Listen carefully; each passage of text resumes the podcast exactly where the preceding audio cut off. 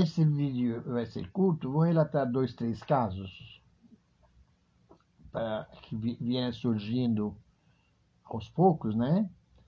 Uh, um deles foi o fato de, uh, a partir do, do Bar Mitzvah, uh, já na Aliança Francesa, passamos a organizar em fim de semana, em sábado à tarde ou domingo à tarde, as partes. Parte é o encontro entre amigos para dançar na, no som da música do momento, do sucesso do momento. Então, se convidava uh, amigos e amigas no número que coubesse no, no nosso local, 10 casais, 6 casais, 8 casais, enfim, cada um conforme o espaço que dispõe, né? E era rotatório, uma vez na minha casa, outra vez na casa do outro, e assim, assim ia, tá? Então, foi o início, digamos, do, dos tempos da paquera, né? uh, na qual era realmente iniciante, né? Outro, uh, como fala, digamos, não é quase piada, né? E que surgiu foi quando estava frequentando a, o Clube Jeunesse, uh, ele organizava muitas festas também, e encontros entre jovens, que eram bem, uh, uh, como fala, bem acolhidos, bem frequentados, né? E sem contar que a gente ia lá, a gente estava sem, sem algo para fazer, a gente ia lá, de, qualquer dia da semana tinha alguém com quem a gente pudesse conversar, trocar ideias, enfim. Era um ponto de, passou a ser um ponto de encontro, né? E ali, uma vez, estava lá uma colega nossa, uh, tava, tinha lido no jornal que tinha acabado de proibir a plantação de rachixe no Líbano, e ela estourou de rir. Por que está rindo? Porque meu tio é dono de um terreno de, de uma plantação de rachixe. Ah, é? E quem é seu tio? Ele é o ministro da Justiça, sabe? Então, é, quer dizer, para mim era novidades de, de misturar primeiro, uh, nem imaginava que ela fosse uh, neta de ministro, coisa de ministro, só que parece, pelo aspecto que ela colocava, ela era contra ele ideologicamente, né? Não concordava com o que ele fazia, né? Mas, estou uh, citando, pra, eu ainda era nesse período de inocência, sem entender muito o que estava acontecendo, tá? E qual é o, o que, que está em jogo quando se proíbe ou se permite isso ou aquilo, né? Esse aí me lembra, é paralelo a isso, no Brasil uma vez a gente estava com problemas de eh, travestis lá perto de casa, aqui na Jardim, e a gente foi procurar autoridade, não sei o que, até que alguém falou pra gente, você sabe com, com quem vocês estão mexendo?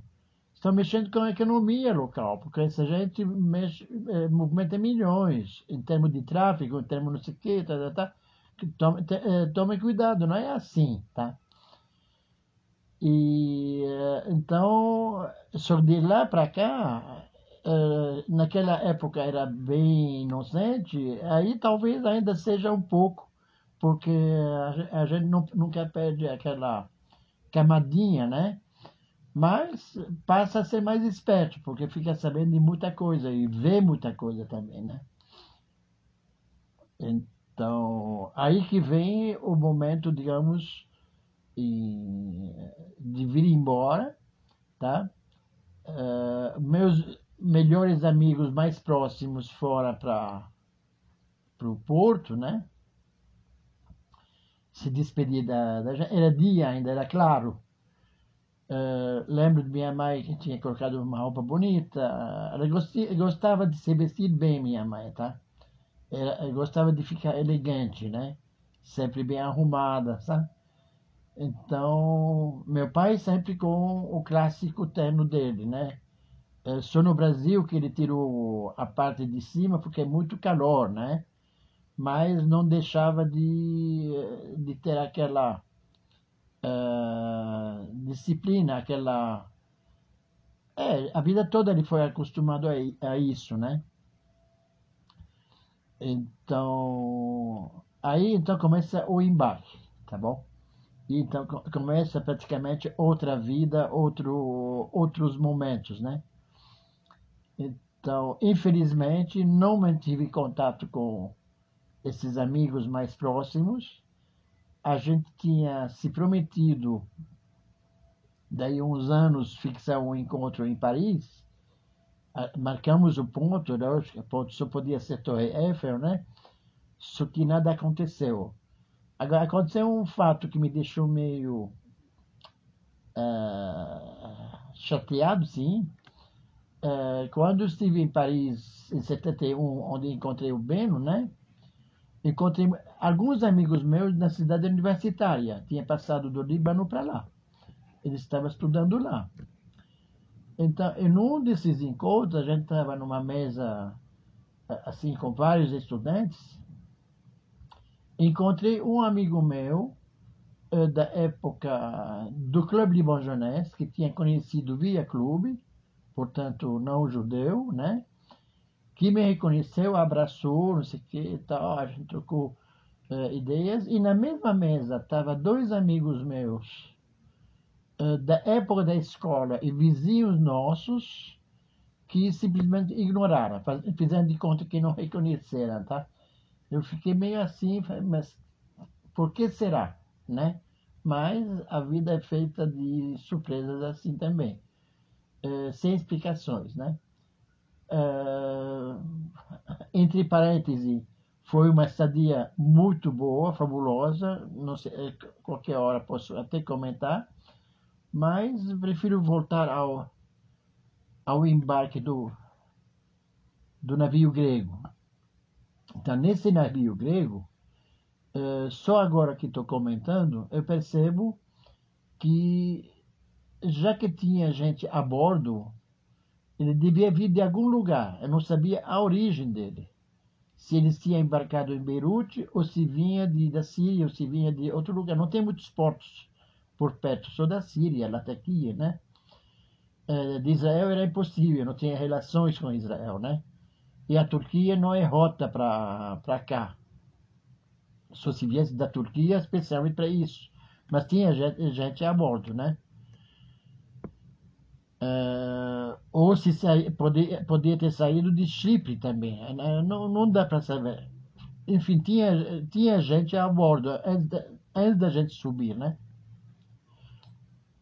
Então, já contei que quando fui uh, na cabine indicada, no subsolo, no último, realmente no, no terceiro subsolo, sei lá qual subsolo, uh, no último do navio, eu, a gente era vizinho das caldeiras, era coisa assim que uh, me deixou. Mas não é possível dormir assim, sabe? Uh, então, meus pais aceitaram tranquilamente. Eu não lembro do uh, que, que o Azul fez, provavelmente também ficou com eles, né? Mas eu achei melhor migrar para a ponte, onde tinha muita gente e lá tive mais ocasião de conhecer marinheiros, gente viajante, coisa assim. E na época era aquelas, aqueles encontros, oi, oi, coisa assim, a gente batia papo e não, não, saía, não saía disso, né? Em comparação, eh, a gente ia à descoberta do navio, porque a gente estava em última classe, mas tinha gente eh, em classes superiores, bem que o navio era mercantil, né? Eu não sei se contei já o episódio do, do restaurante, né? É, quando a gente estava lá e alguém estava cortando o bife e gritou, consegui. Na hora, se contou, estou recontando porque na hora formou uma fila uh, atrás dele, na frente dele, para ele cortar o bife. O capitão que estava almoçando por lá ficou pálido, né? Eu não sei se deu, deve ter dado bronca no cozinheiro, alguma coisa assim. Porque percebeu que os passageiros estavam descontentes, né? Uh, Então, não precisou de muito tempo, talvez um, um dia de viagem, um dia e meio, e entramos em águas egípcias, né? E o mar da Alexandria, dizem, é muito turbulento. De fato, é. É antes de chegar em, em Alexandria, passamos por Port Said, né? De lá em Alexandria, tá?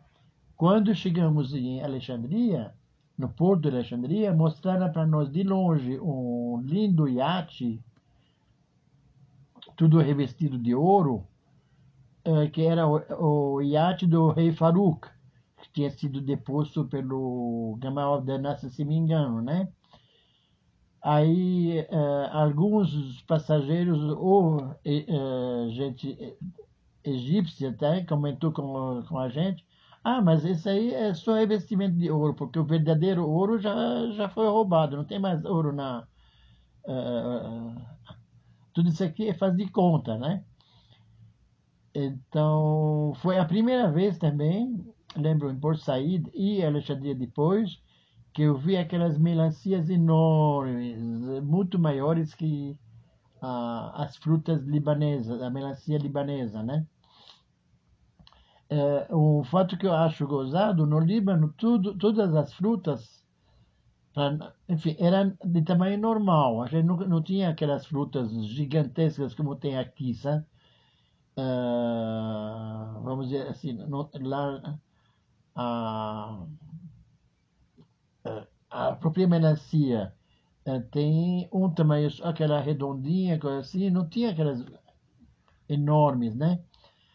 o tudo bem, enfim, todos os legumes, tudo que a gente via tinha um tamanho normal. Aqui passamos a ver tamanhos muito maiores, né?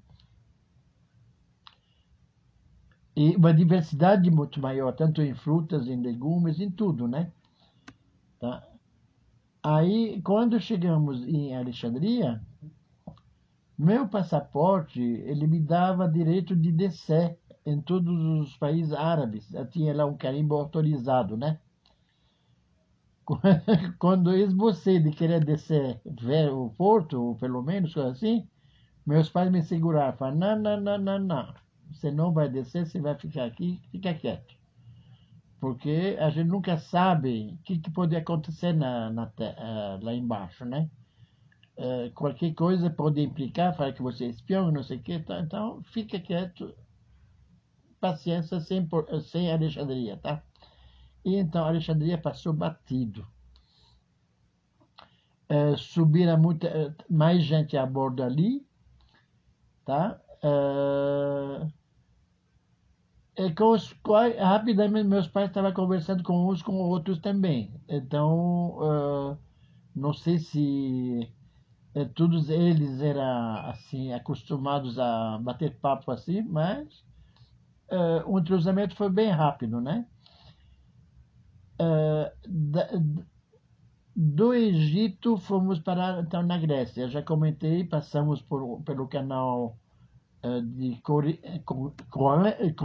que a gente fala Coríntia, não é Corinthians, né? O canal de Corinth é um canal que leva do mar Mediterrâneo para o porto de Pireus.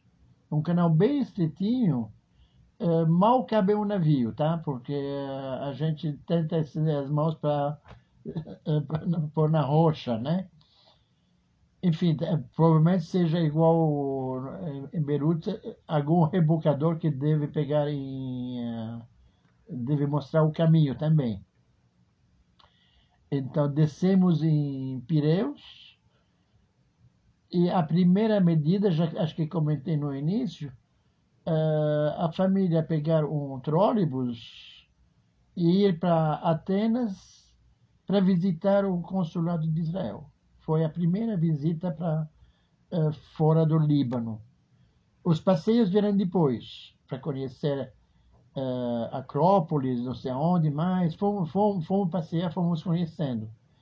Nessa época que eu falo, ainda tinha o rei na Grécia. Ainda não, se, não tinha sido deposto, tá? Uh, talvez aconteceu uns dois, três anos depois que ele foi deposto e passou a ser república, né? Então, por ser realeza, tinha tudo aquele cerimonial na porta do palácio de troca de guarda, um pouco como a gente vê no, na, na área britânica, né? Eh, dos soldados parados assim nas cabines, enfim. Eh, lembro que eh, vimos um parque muito bonito também no centro de Atenas. Agora estamos voltando algumas memórias, né? o tempo era bonito, tá? E de lá, então, zarpamos para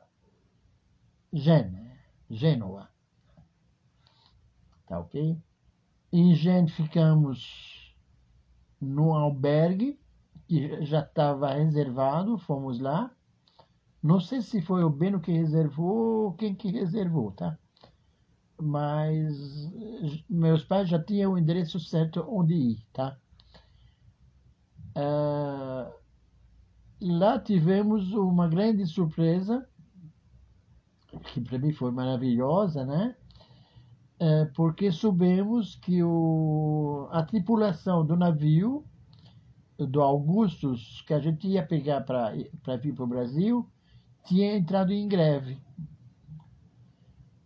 Por motivos dele, talvez salariais, ou enfim, e que isto ia atrasar pelo menos uns dois dias a viagem. Tá? Aí a gente tinha duas opções. Eu não lembro mais uh, qual opção que pegamos, tá? Uh, se, porque podíamos nos uh, ficar a bordo do navio sem custar nada, tá? Como se a gente tivesse embarcado, ou podíamos ficar na pensão. Eu não estou lembrado qual opção foi escolhida, tá? Mas uh, ganhamos dois dias para poder passear por lá. O Beno estava junto, o Azul tinha chegado, enfim, a família estava reunida, né? Gostei muito de lá. Uh, podemos usufruir a noite italiana, né? Uh, tá?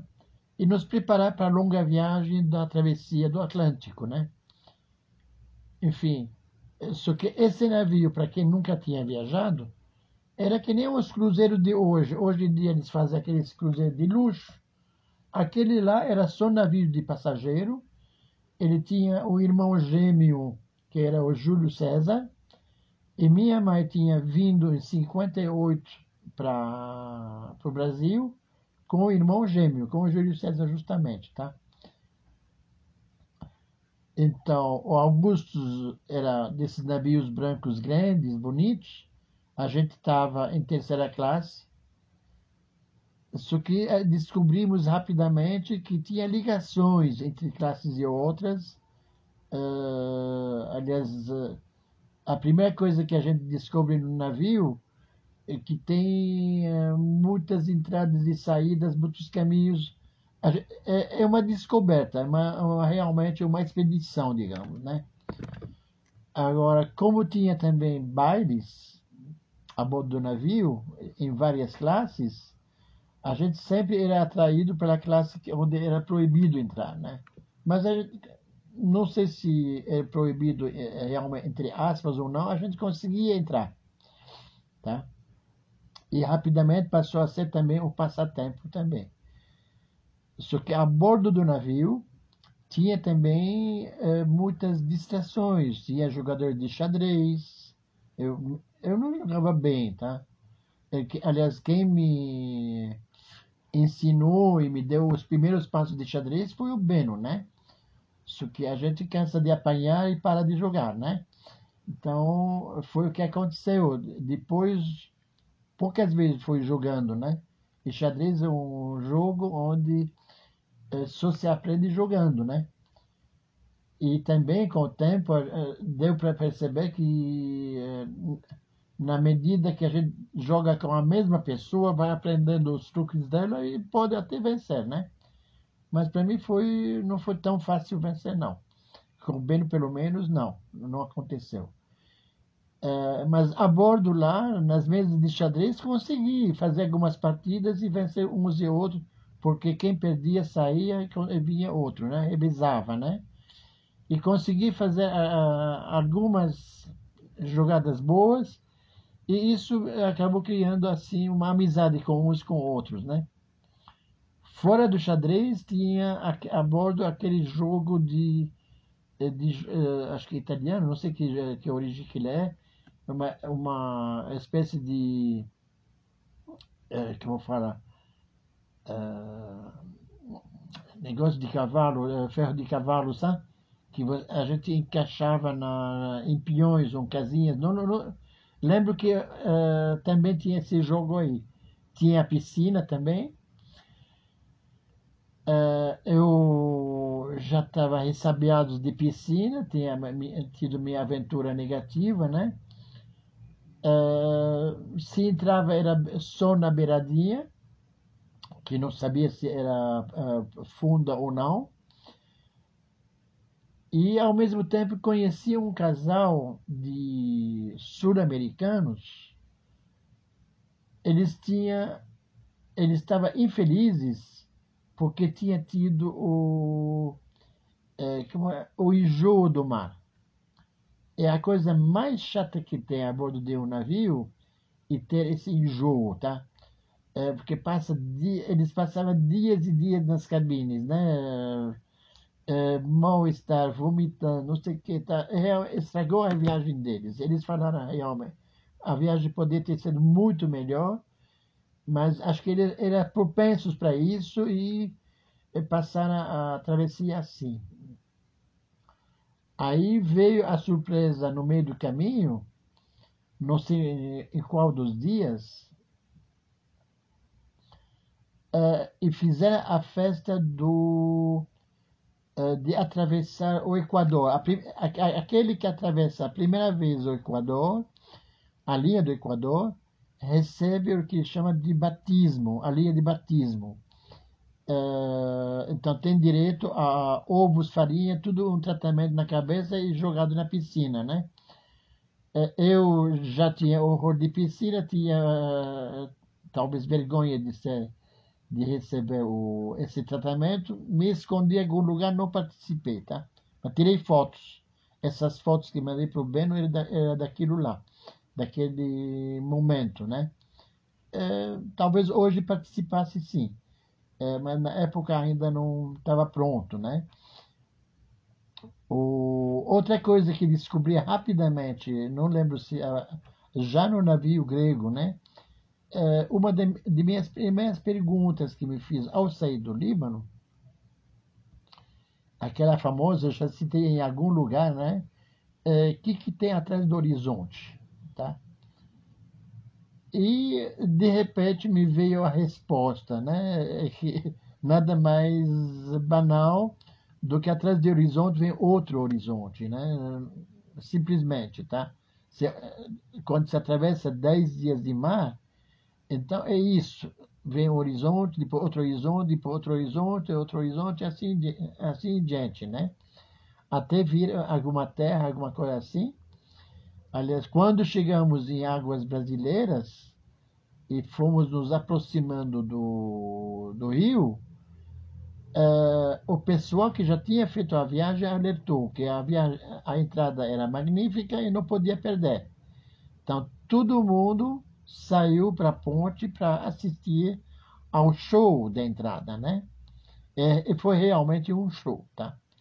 Mas acho que vou dar uma paradinha, deixar vocês saborear essa, essa parte e depois dou uma continuada.